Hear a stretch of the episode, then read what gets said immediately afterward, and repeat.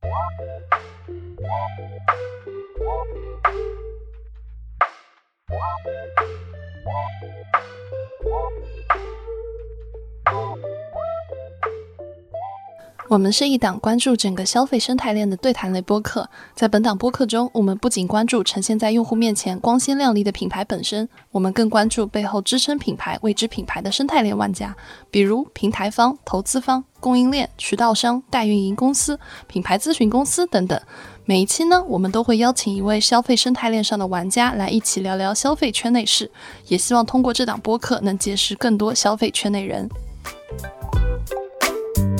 Well, I wanna let you know my mind is made up and I wanna go. And I've been thinking about what to do. Been thinking about me, about me and you for a long time. Hello，大家好，我是旺仔可可糖，我是立涛， 欢迎收听消费圈内人。本期播客呢，我们邀请到了日出资本的投资副总裁雨涵老师。日出资本呢是一家专注消费投资的基金，历史上曾经投资过泡泡玛特、理想汽车、喜茶、国台酒业等知名消费企业。雨涵老师呢，长期专注在消费投资，在加入日出之前，任职于经纬创投和每日优先资本部，投资过宝运名酒、Commune、默默点心局等项目。那废话不多说，先请雨涵老师给我们打个招呼吧。哎哈喽，大家好，我是日出资本的王雨涵。对我一直专注在投资于这个消费赛道，呃，每年呢会和超过呃三百名行业内的创始人和从业者进行交流。感谢今天科科和涛涛的邀请，来陪大家一起唠唠嗑。好的，好的，今天非常荣幸能邀请到雨涵。雨涵老师是我非常喜欢的好朋友跟前同事，也是我非常认可的新一代消费领域投资人。那过去几年呢，我们都经历了一个消费投资领域的低谷。站在今天这个时间点上，相信大家也都非常关心消费市场到底复苏的如何。作为一个专注投资消费的投资人，怎么看待当下整个消费赛道的投资机会？所以今天呢，我们就邀请雨涵给大家做一个分享，也希望能对大家有所启发。欢迎雨涵老师。那我们第一个问题呢，请雨涵老师先介绍一下自己的经历，就是你当年是怎么走上消费投资这条路的？好呀。其实我最开始是在上大学的时候，然后在 IDG 广州的消费团队实习。当时那个时间节点呢，正好是国内新的一波消费升级浪潮开始的一个时间点吧。那时候正好是周黑鸭上市，在 IDG 投资七年之后，周黑鸭上市。然后同期呢，也投资了像喜茶呀、适印呐这样的一些消费的企业，所以在那个时间点呢，你坐上了一个快速的火箭，就在那个时间点无反顾的加入了消费行业。当时从英国回来之后呢，就加入了呃当时一个消费的创业公司，非常早期，就是每日优先，在 A 轮左右。更加深入的了解了作为一个渠道方是怎么认知一些产品啊一些品牌。后来呢，就在每日优先离职之后，我就一直在从事消费的一个投资行业，先后有在经纬，后来去了日出。那我们日出现在呢，就是主要是专注在消费的领域里，然后我们会关注一些比较好的赛道，深度的去参与项目赋能。比如说，我们去年我专注研究一个行业，会聊这个行业里超过二百名从业者，所以可以给到被投企业或者是我交流的一些公司人才上面的资源和资金上面的建议。所以说，也欢迎大家在消费领域创业的伙伴们多多找到我们去，可以进行交流，看看有没有从不管是资本方向的还是说业务方向的一个合作。嗯，哎，所以雨涵，你现在还看消费吗？就今年大家其实都很好奇啊，消费实际的这个复苏情况到底怎么样？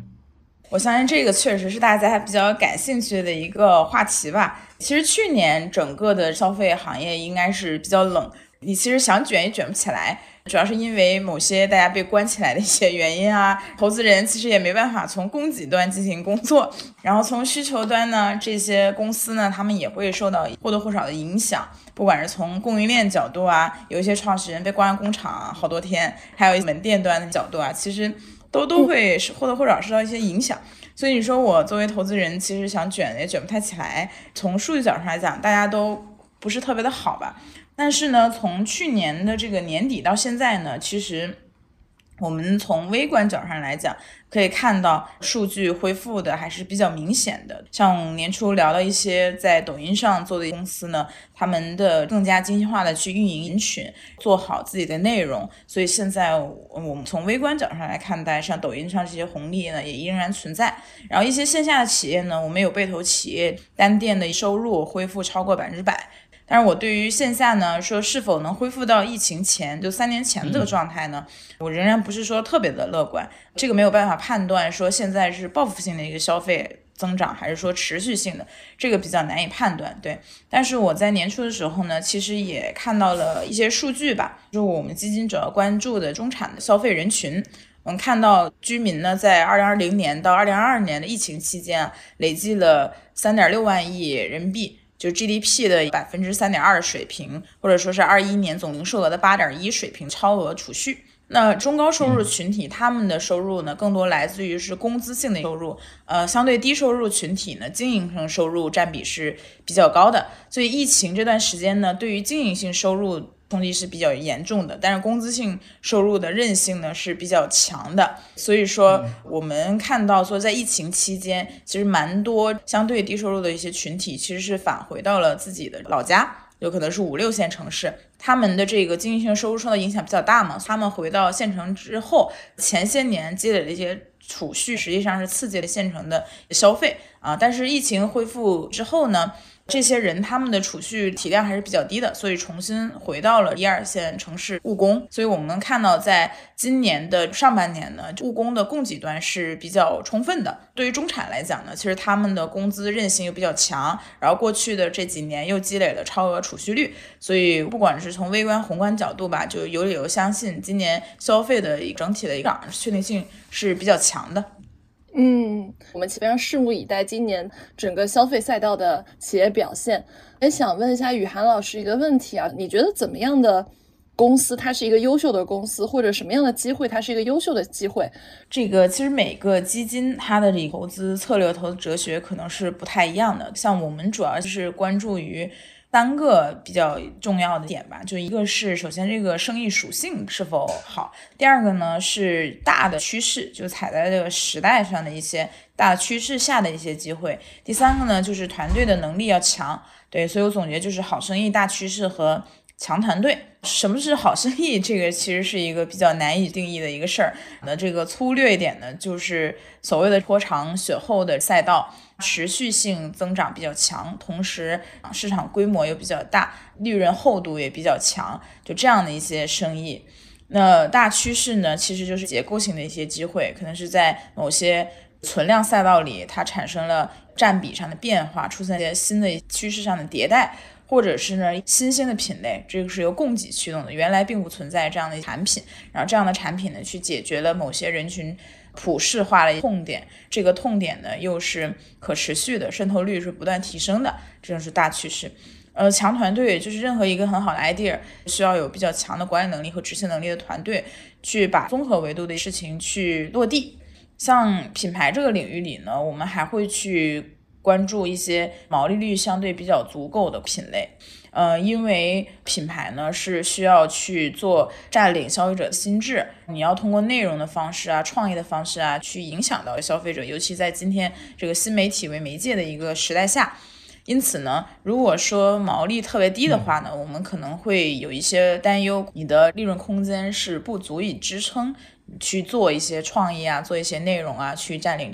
消费者心智的。所以说，在这些类目里，我们会呃优先考虑一些嗯毛利相对比较充足的一类。举一些例子的话呢。比如说，像大家都知道，日出布局白酒是比较多的嘛。像白酒呢，它就是一个典型的好生意啊，因为它市场规模是非常大的。同时呢，它其实还是在处于一个。价增的一个过程当中，就提价的这样的一个大逻辑里，对。从趋势角度上呢，它也有一些结构性的机会，就消费者从浓香型到因为受到茅台的影响产生的对酱香口味的一种喜爱，所以酱香的整个的品类的一个高速增长，这就属于说一些大的趋势。那我们可能会在这样的领域里去投资一些竞争力比较强的团队去进行布局。嗯，此外呢，像我去年还在像运动鞋这样的一些品类里花了比较多的时间。就是运动鞋也是比较大的行业嘛，它的门槛也非常高，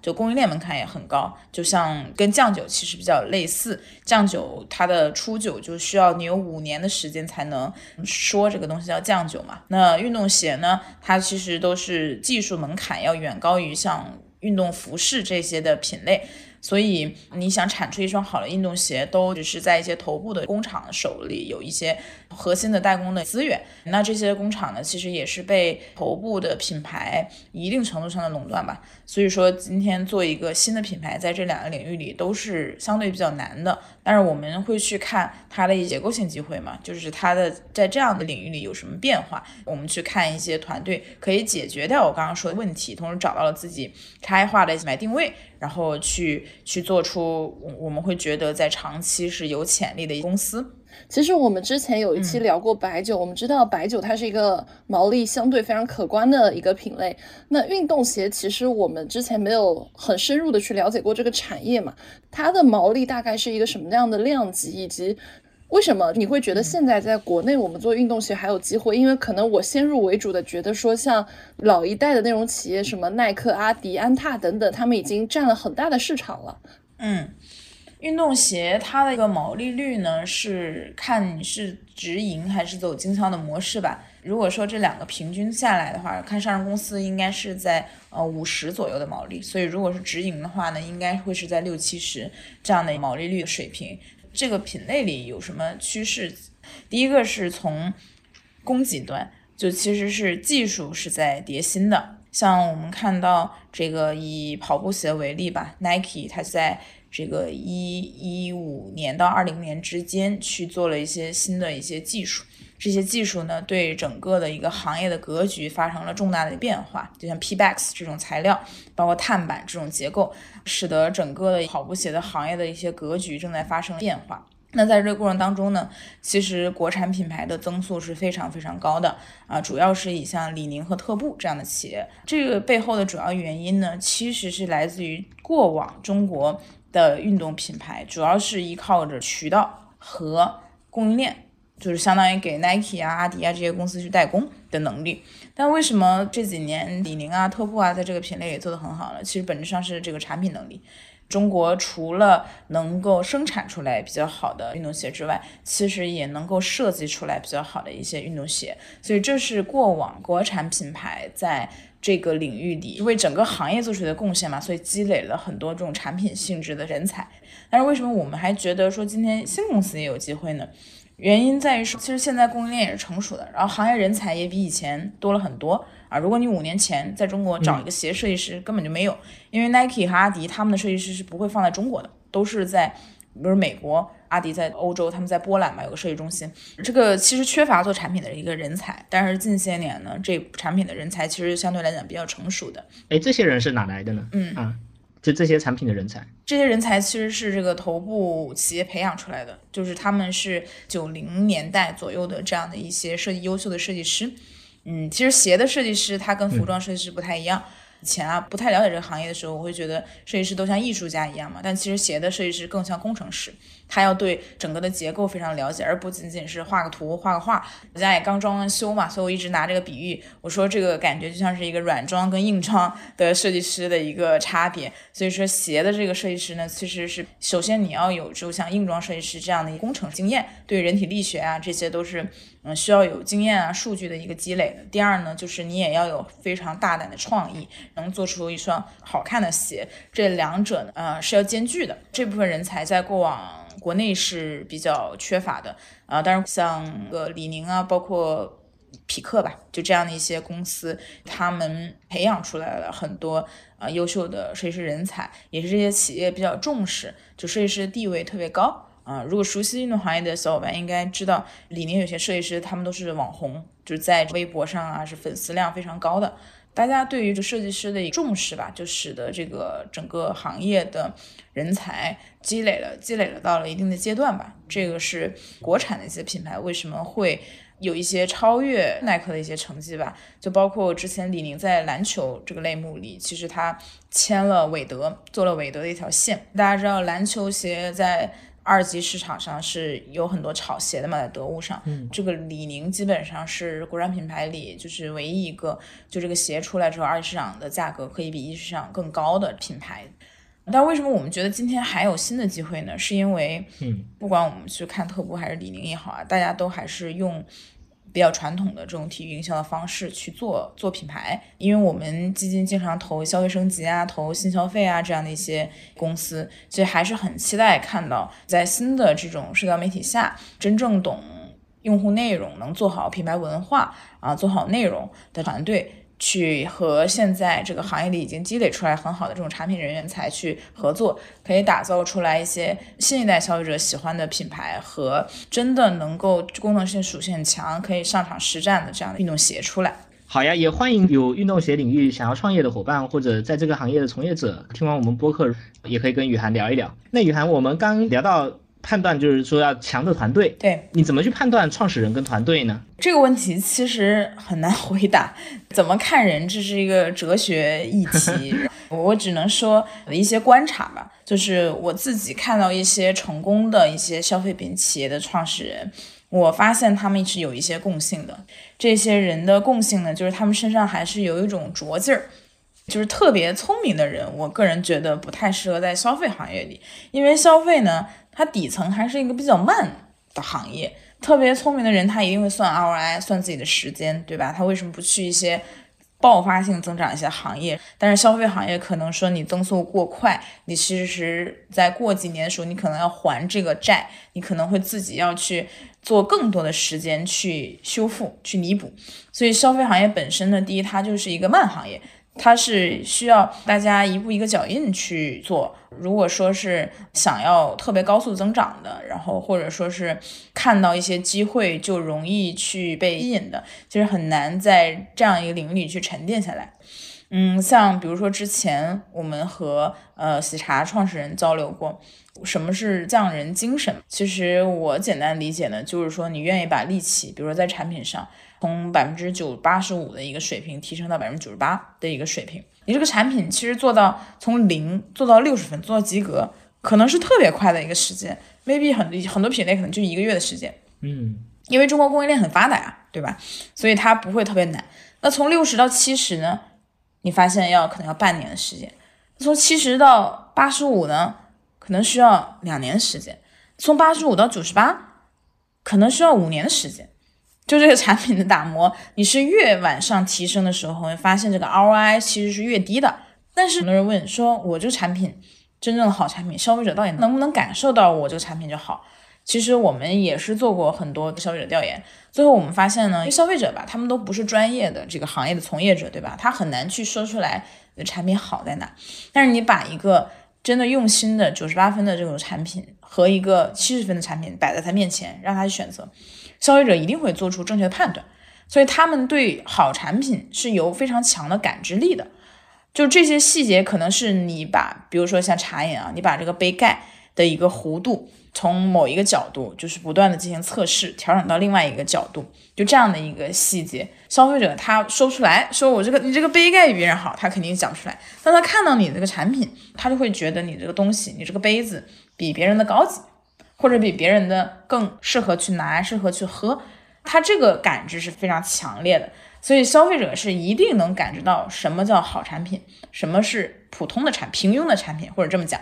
但是这从这个平庸到好这个跨度，它其实是一个 ROI 递减的一个过程。那很多非常追求效率的。可能像我看过很多互联网从业者，大家都非常追求于 ROI 的这个概念。可能在这个消费的领域里呢，它不是特别的适用。那就是要长期坚持做一些 ROI 比较低的事儿，才能把在某一个领域里你做到了所谓的最好，在产品这种领域里。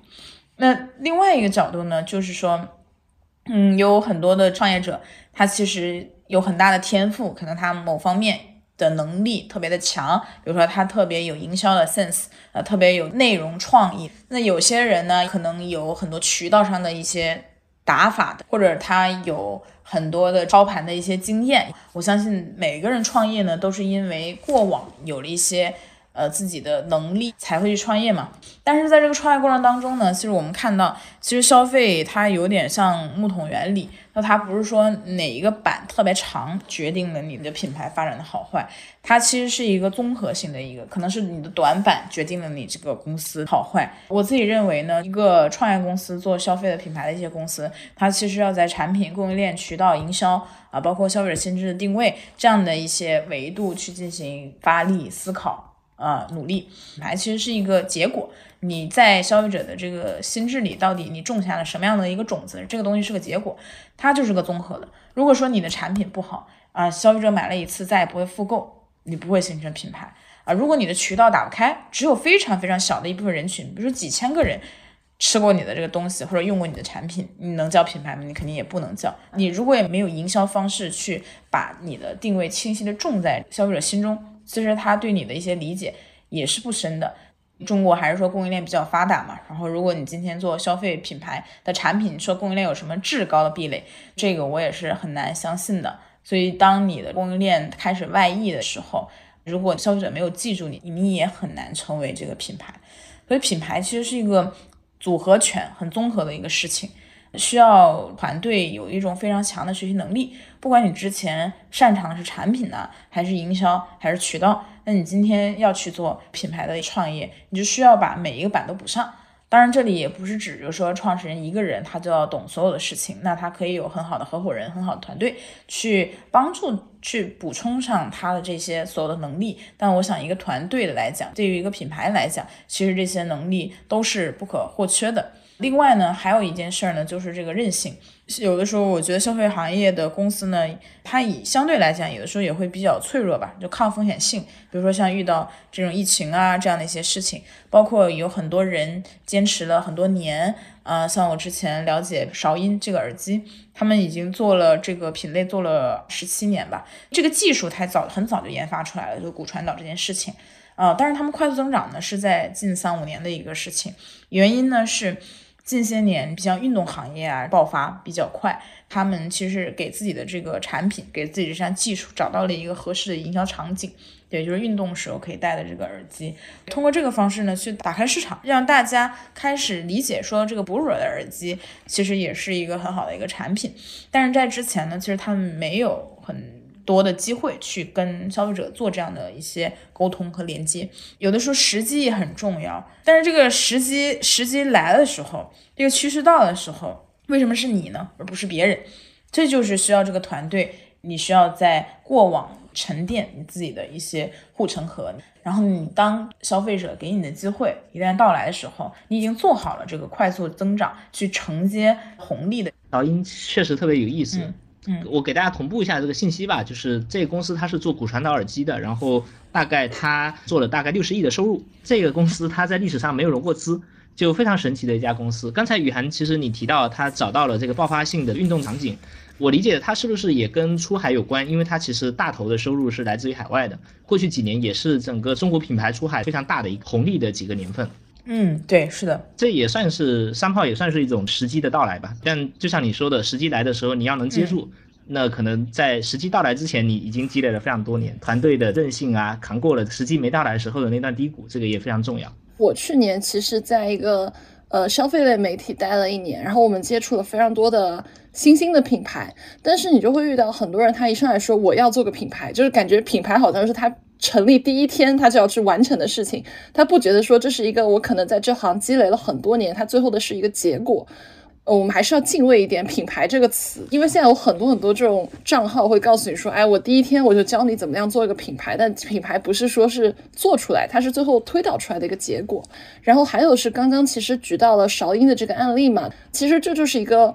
你要不要去追风口的一个问题，因为。我自己感觉就是最好的去迎合风口，是往往是你刚好是在做这行，你做了很久，当这阵风吹过来的时候，你就挪过去挪两步，然后你赶上了这个风口，其实往往是最好的。好的团队像雨涵讲的就着劲，就是说我不是去追这个机会，而是这个机会来的时候，我刚好在这个领域，我积累了非常多年，嗯，我做出了可能比别人就显著可能更好的产品。而消费者是认的。当然，消费者认这个事情也很重要，因为很多领域就有一些领域可能消费者也不识货，比如说像典型的保险这样的市场，其实那么复杂的产品你分不清楚哪个保险产品好，所以它需要花大量的资金在销售人员上。但是它大部分的消费品，其实消费者是能够分别出好产品跟坏产品的。那在这种情况下，有一个能够去花非常多年的时间去打磨产品的这样的团队，就非常非常的难得。嗯，哎，那我们继续就往下走啊。就是我还有一个问题想问雨涵，因为其实过去几年呢，消费行业里的大家其实都受冲击受的非常大。然后你投的那些企业，他们有没有遇到什么危机或者挑战？他们这些企业是怎么样去？度过这些危机的，然后你有没有一些共性的经验教训可以给大家来分享一下？大家过去几年，整个这个投资行业，不管是消费吧，可能很多的都经历过这个问题。可能大家都说倦了，投资人们都说倦了一句话：这个现金流为王。但我觉得在消费的这个领域里呢，其实还相比于其他行业，更要对这个现金流为王这这几个字形有认知。因为消费，刚刚我说它虽然它的抗风险性啊，就是有一定的脆弱性，对遇到一些问题的时候，但它的韧性也同样很大。像昨天我看咱们消费圈内人的群里也有讨论，像这酒馆的上市企业在疫情期间亏损很严重啊，这样一些问题，我相信这个是肯定很多做线下的，不管是餐饮还是说消费服务业的一些老板都会经历的一些事情。但是我们要对这个现金流有非常强的一个认知。其实，在嗯，可以提先验性的去知道自己的现金流还剩下多少。其实你最简单的方法就是关店嘛。关店这个行为实际上不是特别影响你们的现金流的。关店呢，首先你的账上就是从盈利角上讲，你肯定是亏损的。但是你从现金流的角度上来讲，你其实你就是首先你遣散你的这个店里的一些员工。然后呢，你的可能是当时的押金，就是当时的租金的押金。如果你没跟那个商场或者说你的房东谈好，你可能这个押金就没掉了。然后还有就是你的一些设备的投入。当然，你你现在你关了这个店，你之后你设备投入，你仍然你这些设备还是可以再复用的嘛。还有就是你之前的一些装修，这些装修如果你投入的比较大的话，那你现在关店，相当于你计提了这个折旧，就一次性计提完了，那这个亏损肯定是很大影响的。但是从现金流角度上来讲，其实我刚刚说这些都没有太多现金流的影响，都是你之前付过的钱，然后现在这些在利润表上呈现了亏损，所以你会看起来亏损很严重。但我不知道大家有没有去看过现金流，有没有去看过上市公司现金流情况，或者说被投企业的现金流情况。当然我也能理解啊，很多老远如果说自己开店，那都是把自己那个店当成自己的孩子一样去养的，这个一一说关。都很难受，还有一些人呢，觉得哎，我这个关店的这个新闻会不会影响很多品牌？总之有非常多的噪音，去不想让你关店，但是一个比较理性的吧，或者说是比较客观的一个嗯团队，嗯，能很清楚的知道自己的现金流情况，及时的去对此进行一些止损。留得青山在，不怕没柴烧嘛。你等到一些危机度过了之后呢，你仍然可以重新。去再起来，所以说这就是我觉得说到现金流为为王这个话题，其实很多从业者需要去思考，到底自己的这个行业里什么是现金流，自己的这些行为如何影响现金流。那其实最前段时间我也看新闻嘛，像也有提到像梵音瑜伽，中国比较头部的啊，甚至消费者非常喜爱的。你看小红书上，凡瑜伽倒闭是很多消费者是很难受、很难过的一个事情，找不到自己去做瑜伽的地方，就说明呢，这个公司它的一些产品是没有问题的，是被消费者喜爱的，对吧？那它为什么一个产品没问题的公司为什么还会倒闭呢？其实做线下的就是很多，包括这种消费服务业，其实我聊过很多创始人，他真的是财务的账算不明白，把现金流和自己的这个利润，它其实是分不开的。就是没有算清楚什么到底是自己的现金流，什么是自己的利润表。它有两种可能性，第一种像我说的该关店不关，第二种呢就像是可能类似于一些健身房业态啊，或者说是这种消费服务业业态，它有很多储值，储值这个东西就是现金流提前的进来嘛。但是这个东西不是你真正的利润，你最后赚的钱还是赚的是利润嘛？你赚的不是现金流。所以当的，你最后发现呢，自己其实这个店它单店模型是有问题的，它可能就是无法盈利的。所以即使你提供了很好的产品，可是你没有很好单店模型，但你自己觉得自己的现金流是非常好的，所以没有这种危机意识，可能会在某些时刻造成了一些潜在的隐患。所以我我是觉得，嗯，现金流为王虽然是一个大家都会说的一个话，但在这个消费领域里，能够分清什么是现金流，什么是利润，嗯，这个简简单单的一个财务上的一个小的课吧，嗯，是很多刚开始做消费创业的一些这个老板需要去学的一个小的知识点吧。但是，嗯，我自己看到就是一些 A 轮呢或者 B、C 轮这个公司，其实大家。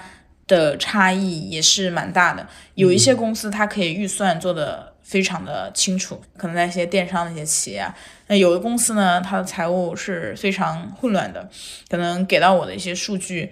我没办法去做任何分析，因为你这个数据源都是有问题的嘛，就所谓的这个巧妇难为无米之炊。那其实对于我们投资人来讲，我甚至想帮你诊断你的这个问题是什么，你的单店模型我帮你去算，我都没办法算出来，因为你的成本。差异是很大的。每个月我一看这个账，成本波动率非常高。那前一个月百分之二十毛利率，后后一个月百分之六十毛利率，这肯定是不可能的。在这个一件事儿，它一定是因为你的财务统计有问题导致。所以说，其实大家，嗯，因为大家很多创业者还是做业务出身的比较多嘛，就往往会忽略了这个，呃，就是财务的一个东西。但往往是说。你真的想在让自己的公司比较安全，其实这个课还是需要做的。而且我们经常讲嘛，就是因为我们基金也专做消费，做很多投后服务的一些东西，包括我跟。和我，我和我们被投企业的老大经常也聊天儿。其实一个公司能不能成为一个卓越的公司，或者成为一个伟大的公司，这跟投资人肯定是没有任何关系的。就是投资人是不可能帮你成为一个伟大和优秀的公司的，这是一定的。所以我觉得，如果说有很多基金说自己的投后服务能够服务出来独角兽啊 什么的，或者说这公司因为他，这我我觉得很扯。但是呢，一个好的投资人还是可以说帮助企业不要进入一个很危险的一个状态。这个是我觉得投资人可以去做到的，也是说像日出会去关注的一些点吧。好的，好的，那就比如说大家受到这种冲击之后，你觉得大家是怎么样去应对这种危机，或者说应对这种挑战，有没有一种小技巧教给大家？其实投资人经常看到很多公司的上上下下嘛，同时呢，你接触到的信息源也特别的多。就相比创始人来讲吧，所以好像每个投资人应该都很焦虑吧，据我了解。所以我我我自己之前也有段时间比较焦虑，然后后来呢，我就是比较喜欢冥想，当时应该也是一个旅行的一个契机吧，然后去了趟西藏，第一次体验了一下冥想。然后之后呢，其实我的冥想能力是不太高的，但是但是我我会经常把这种想心就是冥想这种方法应用到很多生活当中。对，比如说我其实以前是一个不喜欢运动的人，然后爬山啊什么之类的，我会总觉得很热，然后又很累，然后就爬不上去。但但但是我发现呢，就是你停下来稍微冥想一下，其实冥想就是不让你产生很多乱七八糟的一些念头嘛，稍微放空一下。嗯，当没有那些念头的时候，我就可以一直爬山，就一直往上爬。最后发现，哎，其实我的体力很轻松的就可以爬完了这座山，所以很多时候并不是因为说我们的能力啊，或者说是这个限制了我们做一件事情，更多的时候是因为我们对于这个未知的不确定性的恐惧，这些各种各样的一些心理，然后去让我们这个向上攀登的路更加的难吧。所以说，嗯，我觉得认知到了就是冥想这个概念之后呢，其实有助于。帮助我去屏蔽到一些杂音，尤其是像我说，投资人的信息来源特别特别的多，如何有自己的一些看法和见解，其实我觉得冥想是很好的。然后呢，我自己有这样经历之后呢，我就跟很多创业者就交流过，然后我就发现大家都挺受益于此的，觉得这是这可能是一个相对比较好的一个方法。但其实底层还是就我说的，不是冥想这件事儿。而是说这种心态吧，就是你你如何能够让自己嗯相对减少一些杂音，不管是不去接触，比如说有些创业者他会花一周时间，然后去到一个没有人的地、没有人打扰的地方，然后把手机关机啊什么的，去静静的想一下自己企业未来的一个战略。就其实它是一种嗯思考问题的一个方式吧，不一定是说冥想本身这个行为去会有这个帮助。所以我我可能是觉得这个是一个方法去降低焦虑感。学习了，学习了，就感觉我们录完这一个，我就要去冥想了。前面咱们也聊了一些投资的审美啊，也聊了一些这个投过的公司实际在发展中遇到的挑战。就有一个很现实的问题，在今天这个时间点上，什么样的公司是你绝对不会投的？这个问题也比较有有意思，因为我之前也跟涛涛交流过。其实你说你要问我怎么能投到伟大公司，这我真的回答不出来，只能最多分享一下，就是说看到的优秀公司长什么样子。但是说呢，如果说讲一些。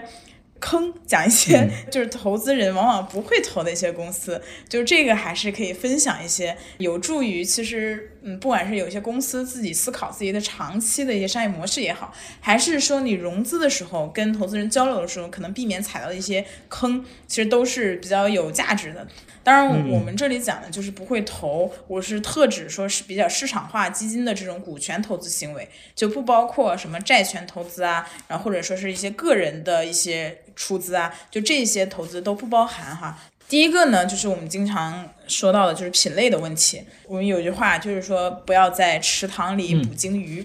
鲸鱼是不会存在于池塘里面的嘛。可能我们不太看一些品类。品类可能至少在目前这种供应链结构里比较难以解决一些问题啊。我举一些例子，比如说是商业模式本身的一些问题啊，比如说像女装品牌，它存在的一些问题呢，就是说前端的 fashion 变得很快，后端的供应链呢跟上的相对来讲速度没有那么快嘛，然后所以说产生了库存，也就是说你增速越快，卖的越多，你的库存量可能越大，你这公司就越危险。然后如果说你，当然你做不大嘛，你库存量不大的话，你不就没办法增长嘛？你不产，你怎么能卖得出去呢？所以说它就是一个一旦做大就很有问题的一些品类。类似这种品类呢，就我们是不太会投的。嗯，当然呢，这也不是一个绝对的吧？就比如说像 Shein 啊，或者说是就是 Zara、H&M 他们这种模式，就所谓的快时尚嘛。其实大家可以通过我刚刚判断说的这个东西去想。为什么 Zara 可以做大，然后 Shein 可以做大，是因为它解决了我刚刚说这个问题，它把这个前端的这种反馈，就是时间差降到了最低，然后库存量也降到了最低，所以它从供应链的方式上去一定程度上，呃，可能解决了我刚刚说的一些问题。那也许是有机会的，所以说我说这个点不是特别的绝对，嗯，但是大家还是要思考你的底层商业模式，它是不是天然是有一些做大的，做大了之后就不太好的一些风险问题。第二个种品类呢，就是它的品类周期的问题，比如说某些夕阳行业、逆趋势的行业，就像这个手机都出来了，我们是不可能去投小灵通的，所以就是这种夕阳行业是大家不会去投的。嗯，还有一些呢，就是 fashion risk 比较高，比如说像这个潮牌这样的一些品类，其实我们也投的相对比较少一点。你可能现在你看到你的财务收入都非常好，非常赚钱，但是有可能生命周期这撑不到投资人可以退的一个时间点。所以说，如果您做的是这类型的生意的话，这个又很赚钱，呃，其实你没有必要拿拿投资人的钱嘛，那么赚钱干嘛跟别人分呢？对不对？第二种类型呢，其实刚刚科科有有提到，嗯，我我也不知道是这个自媒体的一些原因还是什么原因，就是其实很多人上来就会讲说自己有一个品牌梦，就是一定要做品牌这件事儿，但是呢，对品牌的理解上可能会存在一些问题，比如说就是前些年比较火的一个概念国潮。啊，大家觉得国潮是一种趋势，所以我要做个品牌。我然后我这品牌什么定位呢？定位国潮。可能对于这样的公司，其实我还挺愿意跟这个团队多探讨一下这个问题的。可能我们认知啊，就大家从国潮这个词儿开始创立起来呢，可能是因为中国李宁，中国李宁开始开启了这个所谓的这个国潮，就大家认认为这个中国的消费品。呃，受到了年中国年轻人的喜欢，然后变成一种潮流，所以这个叫国潮。我们可能怎么看就中国李宁这件这个事情呢？其实它是更多的原因是因为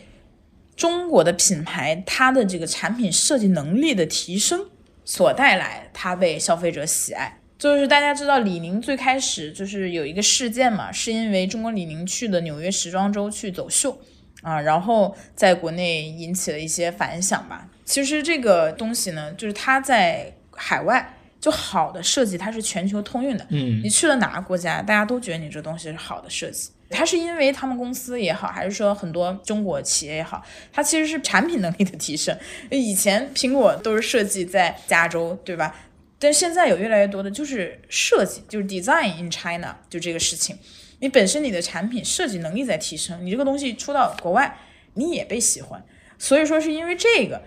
消费者才喜欢。这是我 我们基金对这件事情的一个认知。它并不是说，哎，你只要是个中国的设计的东西，或者你是个中国品牌，这个消费者就喜欢你。呃其实这个不存在的，这是我们对于国潮的一个认知吧。所以这里也提到了，就是所谓的一个风格这个东西。像我接触到一些，也有一些做产品的人，他会简单的把一些内容就是定义为风格。就比如说以家具为例，我之前看过的一个挺好的一个产品吧，是在上海，是一个做家具的一个公司，他们做出一个单品，就是一个灯。那个灯呢，是它叫做渔夫灯。其实这个概念就是它的描绘的一个意象，其实是一个中式的一个意象，在一个江上，然后有一个小舟，然后那个小舟上有一盏这个渔夫灯，这是一个非常中式的一个意象。嗯，但是它产品设计出来是非常简约的，把一个中式的意象给它抽离出来一种简约的一个设计形态，所以这种设计形态呢，它是会被全世界所认可。而不是很多设计师单纯的一提到中式就把它刻板化，就是觉得是哎，我得画点那个中式的花纹呐、然后搞搞青花瓷啊这种。这个就是我们去认知，就是什么是做文化，什么是做内容，跟你是做风格的一种差别。我们可以去做东方的内容，东方的哲学含义下的一些内容，但是如果你是单一风格的东西，其实是很难去长期永存的，因为这个市场它对风格的喜爱是会变化的。这个无法沉淀出来，沉淀成你自己品牌的一个核心竞争力。所以你刚刚说这个渔夫灯，它是呃风格还是内容？呃，它是内容，就是我认为的风格，就大家觉得是非得像故宫一样画那种什么祥云的纹路，那个叫中式，那种就叫风格。但是你你的这个设计本身，它是一个简约的设计风格，它是就拿到哪个国家来讲都能卖的这种风格。但是你背后的这个产品的内容是一个中式的哲学，就中式的意境，就这个是一个正面的例子。啊，对，。嗯，我已经被种草了，我已经想录完以后赶紧去搜一下渔夫灯了。嗯，所以避免说自己的品牌定位是跟某些风格挂钩。所以我刚刚提到的，我是个国潮品牌，或者我是中式品牌，这个是其实不是你的价值点所在。你在这个风格下，你能提供好的产品，这才是你的价值所在。甚至你的风格也开始变化了，可是你的内核是不变的。这个是我们理解的一些品牌啊。其实还有就是你的定位，你的这个消费者，你是不是站在消费者的一个出发点去去解决的这个产品？很多我我聊过，其实蛮多非常优质的工厂的老板，大家都有做品牌的梦想，觉得这东西应该挺简单的，没有那么难。可能在交流过程当中呢，我就发现，不管从卖点提炼呢，还是说它的定位上，它更多的是供应链视角，讲的更多的东西都是说，哎，我这个工艺啊特别特别的好，我这工艺用了一个人家卖一千块钱的东西的工艺，但我只卖三百，就是这样的话，就是我其实听过蛮多的供应链背景的人，就是跟我讲过，就不同的品类里。都提到过这样的类似的话，但是我我其实就是会很乐意啊，或者说积极的去探讨一个问题，就是消费者什么样的消费者会喜欢你这个工艺？那这样的消费者他到底买你这个产品，到底买的价值是什么？对，就像比如说大家买奢侈品，买爱马仕，它它那个那个包的工艺一定是非常好的，但除了工艺之外，他买爱马仕还肯定还有别的原因，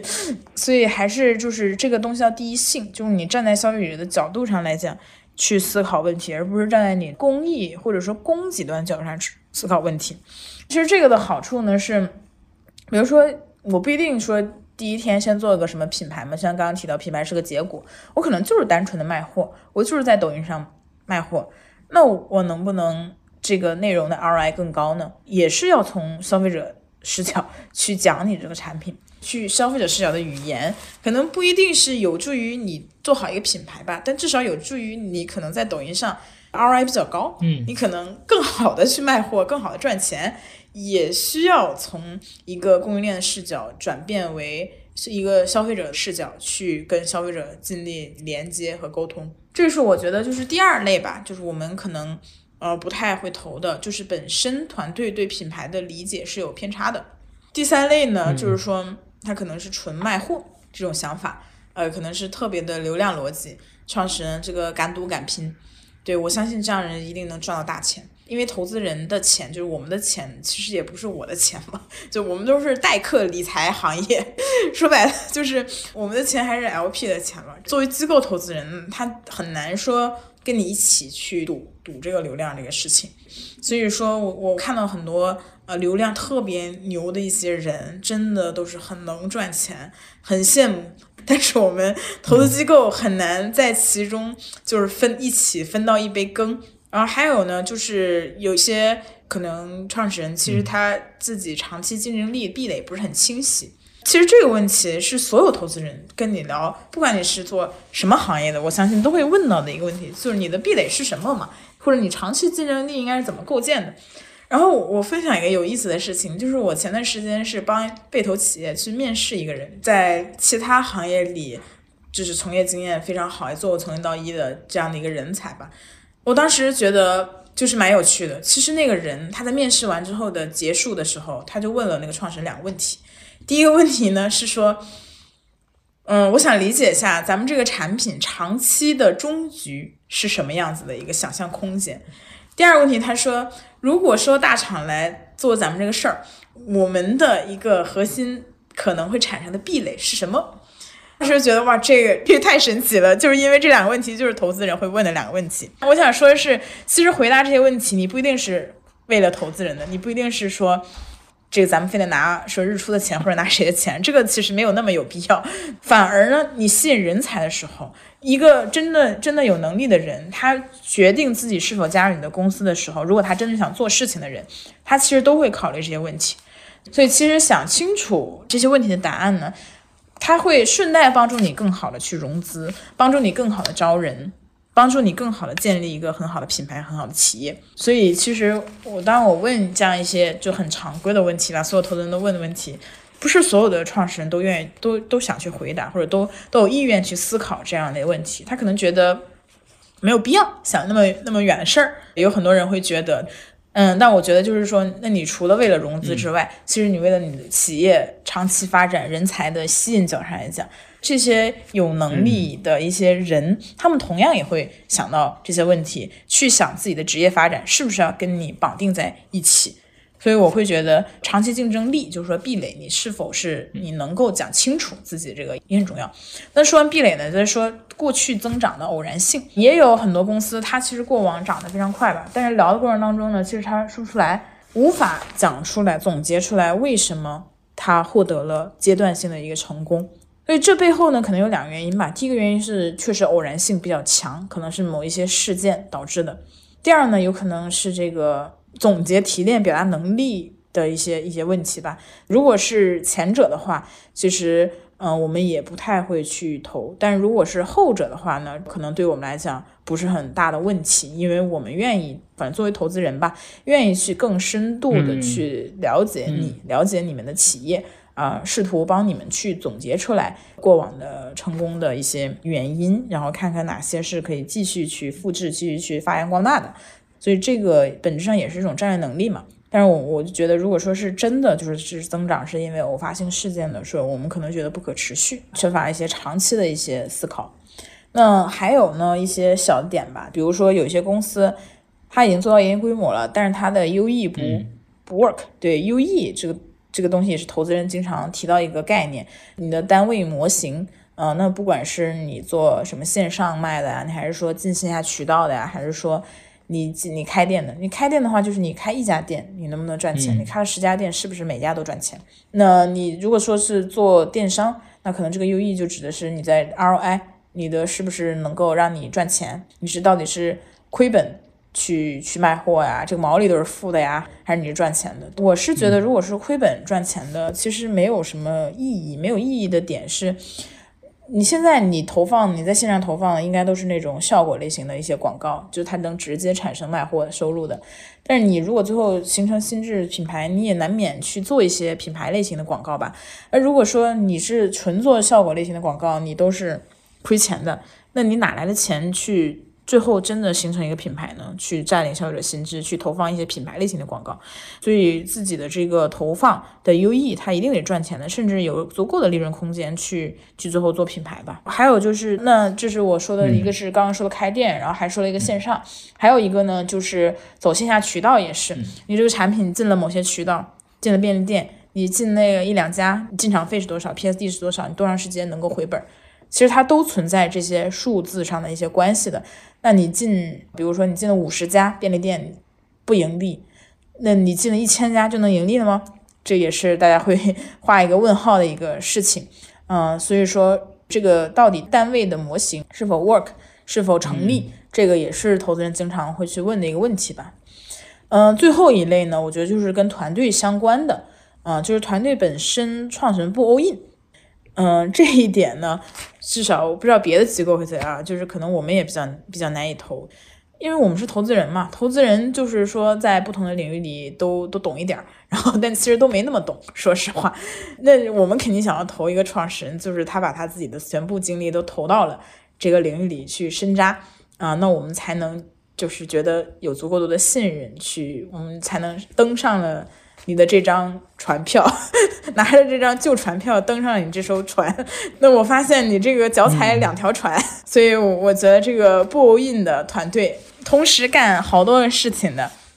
其实我都会说，就是大家可以聊一聊，交个朋友嘛。那你最后还是要想清楚，你到底想开哪条船带我驶向更远的远方。嗯，这些点可能是我我觉得一些容容易这个在融资过程当中。出现的一些问题吧的一个总结。嗯，对，所以其实这几个点总的来说呢，第一个就是大方向的选择，就是你的这个品类，其实本质上是你选了一个什么样的生意模式。这个生意模式好，它可能能带我们走向终点；但如果不好的话，也许你很强，但你可能走到最后发现也都是白搭。其实这个点可能跟长期的壁垒啊这些东西是有关的。第二就是品牌，其实很多公司想做品牌，但他对品牌的定位，呃，对品牌的理解是有问题的。那这样的这样的团队，可能咱们就得坚决的劝退他不要做品牌，或者得劝他再想一想，你这个品牌你到底想怎么做？纯卖货类型的这样的公司呢，就更不用说了，他其实就是说短期他肯定能赚钱，因为这些人他有底气出来卖货，大概率他这个流量能力或者搞快钱的能力很强，但是长期的确定性怎么样，咱们不知道。包括像 U E 啊等等这些就是细节的算账，就是说你这个生意 maybe 不错，规模有了，但是呃你细节上的账算的算不算是平，这么一些点，我觉得还是非常有收获的。我也觉得学到了好多，然后那我们其实接着刚刚那个话题往下聊啊，就是我们刚刚聊的是你不会投的领域，那今年你有什么非常看好的方向或者领域吗？然后如果比如说你希望创始人和从业者听完我们这期节目来联系你的话，你比较喜欢什么样画像的一个创业者呢？今年特别看好的一些方向和领域，其实我们还是比较就是长期思维吧，就可能看好的其实。有很长一段时间都会看好，嗯，我觉得第一个是像一些大的类目还是很有机会的，像食品饮料这样的一些品类，我们还是比较看好的。那像这些品类里呢，有没有一些新的渠道上的一些机会？比如说，嗯，抖音，我能看到很多人还是在抖音上做的非常好的，嗯，但我们更希望看到的是有大单品的企业。你在抖音现在可以理解，抖音它是一个品效合一的一个地方嘛，就是你可以在抖音上打广告，但同时你也可以在抖音上交易。啊，你在抖音上打广告的同时呢，你可能其他的一些渠道，天猫啊、线下啊，都在同比例的一个增长。这是现在抖音很多品牌对它的一个定位嘛。那如果说，嗯，我们觉得长期能做大的，还是说你能沉淀出来大单品，就你在上面。测了很多品也好啊，还做了很多品也好，最后沉淀出来大单品，这些大单品可以走向更广泛的一些渠道，不管是线下还是其他的电商，还是分销等这些不同的渠道，能适应性比较强，而且普适性比较强，走进千家万户，嗯，这样的一些品类，这样的一些公司，是我们非常想看的一些公司。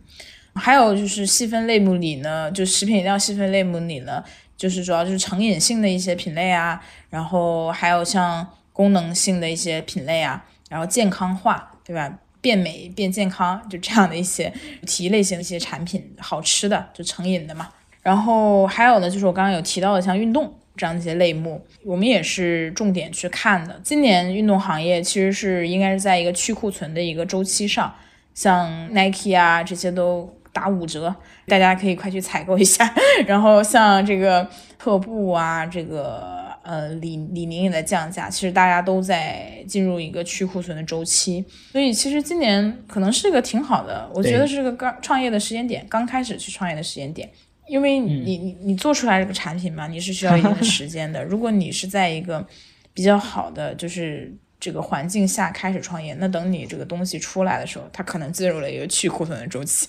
但你在一个去库存周期的起点开始创业，去思考这个机会是什么，开始去沉淀做产品也好啊，还是做做品牌资产也好啊，你可能很快就会在下一个周期的时候迎来自己的一些爆发。我是愿意在今年这个去库存周期的情况下，开始看一些早期的，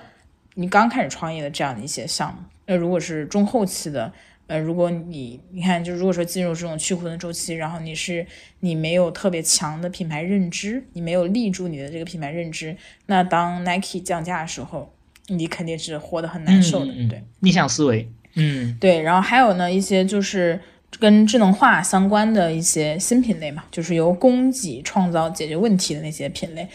呃，就像可能几年前像云鲸，就是。它扫地机器人存在很久嘛，但它做了这个洗脱这样的解决方案，使得打开了中国家庭对这个产品的一个需求。所以原来可能市场是零，但是因为你提供了一个很好解决方案，最后使得这个市场快速增长。所以说一些这样的品类我们也非常感兴趣，就是新品类这个我们也非常感兴趣。还有像一些母婴相关的一些类目呢，也也很不错，就它进入了一个消，也是进入一个消费升级的一个阶段嘛。这些类目呢，我们都非常感兴趣。当然还有类似于比如功能性的一些护肤品啊，或者说医美啊这样的一些一些品类，我们我们也是非常感兴趣的一些一些类目吧。当然，我觉得如果你觉得你自己的生意特别好，就请来联系我吧。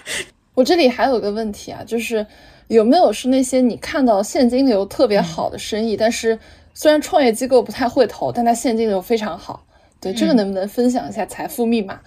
对，赚钱对财富财富密码 还是有挺多。比如说做做 TP 的一些公司，他们有一些朋友，他可能从比如说欧莱雅出来，他原来就是这个某些品牌的操盘手，电商理解是非常深的。然后他进入了从一个非常卷的这种赛道，美妆赛道，然后去切入了其他品类。做的非常好，嗯，我就有认识原来做美妆的，然后去做了白酒的 特别赚钱，给给这个大的一些企业，像那些酱酒公司，它都是很传统的，没人懂这些电商，所以你还创核心为什么能赚钱？因为你创造了价值，这类型的公司它肯定是很赚钱的，对。还有我刚刚也提到的潮牌，我也见过非常赚钱，而且这个东西起盘相对还是容易的，就是你做一做一个潮牌，你的投入可能也没有那么的特别的高，还有一些。做一些线下服务业的，我觉得也比较赚钱，它的整个的利润净利润率还是比较高的。就这样的一些，嗯，可能有一些店哈，我了解一些店一年能做个三千万的一个收入，就一家店三千万收入，然后净利润有一千五百万这样的一个规模级别的收入的，可能是跟服务行业相关的。但是呢，就这些类目呢，可能投资机构投的比较少。主要原因是还是是刚刚大家聊过的那些问题嘛，就是你能不能长期来讲你的竞争力是什么，你能不能上市，能不能做大这些问题呢？哎，我要是一个非常赚钱老板，我就听着都很烦，我不想回答这些问题。尤其如果我是做这些类目的，其实他就是很难回答，没办法回答。那我不如就他是赚钱，咱也没必要跟投资人聊，那浪费就是浪费时间嘛，对吧？呃，如果有这样的类型的企业家呢，欢迎跟我们聊。可能你确实没有兴趣拿投资人的钱，但咱们也许有其他的可以合作的契机。嗯嗯嗯嗯，对，哎，然后我再插一句啊，就是刚雨涵也提到，现在抖音还是有红利的啊，这个确实是我们也观察，也跟很多从业者交流过，有很多的品牌，很多的包括想做品牌的伙伴啊，他其实也对抖音这一块的运营非常感兴趣，但确实这里面其实坑特别多。那呃，感兴趣的伙伴呢，也可以听一听我们的上一期播客，就是我们请了顶级的操盘手 Joey 老师来给大家分享怎么在抖音里面电商直播。呃，欢迎大家去听一下，是一场特别特别干货，然后质量特别特别高的一场分享。大家其实干投资从入行到现在也都六七年了，你觉得区分一个优秀投资人跟平庸投资人的核心要素是什么？我自己的理解呢是，这个行业里不同的投资人赚到钱的方式是不一样的。对，每个人都有自己的成功的一些案例，然后因此而产生了一些信仰。有的人呢，他练就的是一副看人的能力。对，有的人呢，他们是对数据增长啊理解非常深，所以可能不同的投资人，大家看问题的方式不一样。核心是，就是我觉得一个优秀投资人有自己的赚钱的方式，有自己的信仰。那可能比较普通的投资人呢，大家都是人看别人啊，或者说是人云亦云啊，然后可能总会多变，赚钱的逻辑总在变化。当然，我说是底层逻辑，就不一定是表象上那些东西，是是底层它是不是一个闭环。所以说到这儿呢，我还想就是补充一句，对，就是其实很多创业者会经历融资这个过程嘛，因为我最开始就是从业的时候也也是做过融资的嘛，所以我其实挺理解就很多创业者在融资的时候的一个心态。嗯，有很多人呢会很很严肃的去思考投资人说的话。对，但我为啥觉得就没必要呢？不同的投资人他有不同赚钱方式，一个投资人不投你，只是因为他赚不了你这个钱，他看不懂，或者说是，或者说是你你这个钱就不适合他。对，但如果你是一个很好的生意的话，或者你你是你会成为一个很好的公司的话，你对自己有信心，你一定会找到你适合的投资人伙伴。所以我觉得就是没必要说在某些投资人身上，某个个别的那些投资人身上去过多的考虑他讲一些东西，或者是他的不看好啊，甚至他的看好，其实这些这些都不重要。对，重要是自己自己很清楚自己要走什么样的路。然后去找到一个适配适配你的投资人就可以了。所以对于我来讲呢，也是说找到适合自己的一条长期在消费领域里能投通过投资赚到钱的一条路吧。因为我们深入产业嘛，所以会有很多产业上的一些资源。就即使我们交流完，其实没有说最后投资没有投，我也我也会很很乐意去说，比如说介绍一些核心的人才，然后介绍一些资源。然后甚至介绍一些我我认为适配的投资人，所以我我觉得会呃珍惜大家认识的每一段的缘分，有比较开放的去跟大家做交流，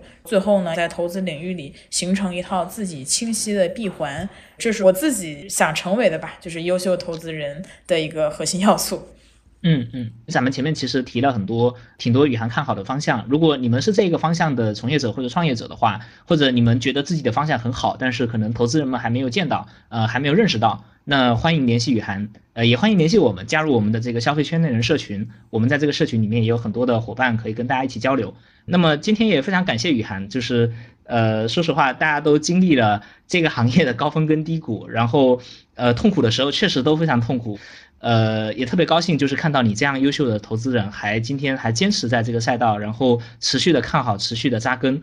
对，呃，今天非常感谢你的分享。好，谢谢大家，非常感谢雨涵做客消费圈内人。好，那我跟我们听众朋友 say goodbye 吧，拜拜，我们下期再见，每周四更新，下期再见，拜拜。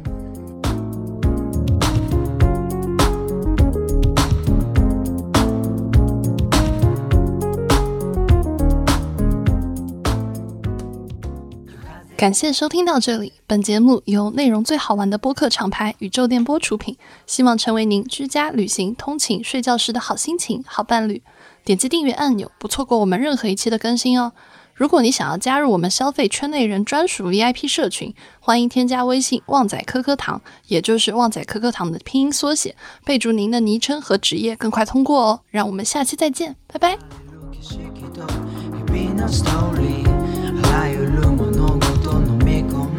眩しいヘッドライ涼しい未来開いた窓から入る風浴びてただ眺めるなんともない風景遠くには街の幻想抜け出してこう自分のリズム刻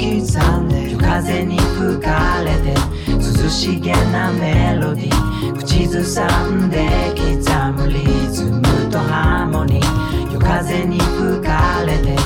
涼しげなメロディー。口ずさんで刻むリズムとハーモニー。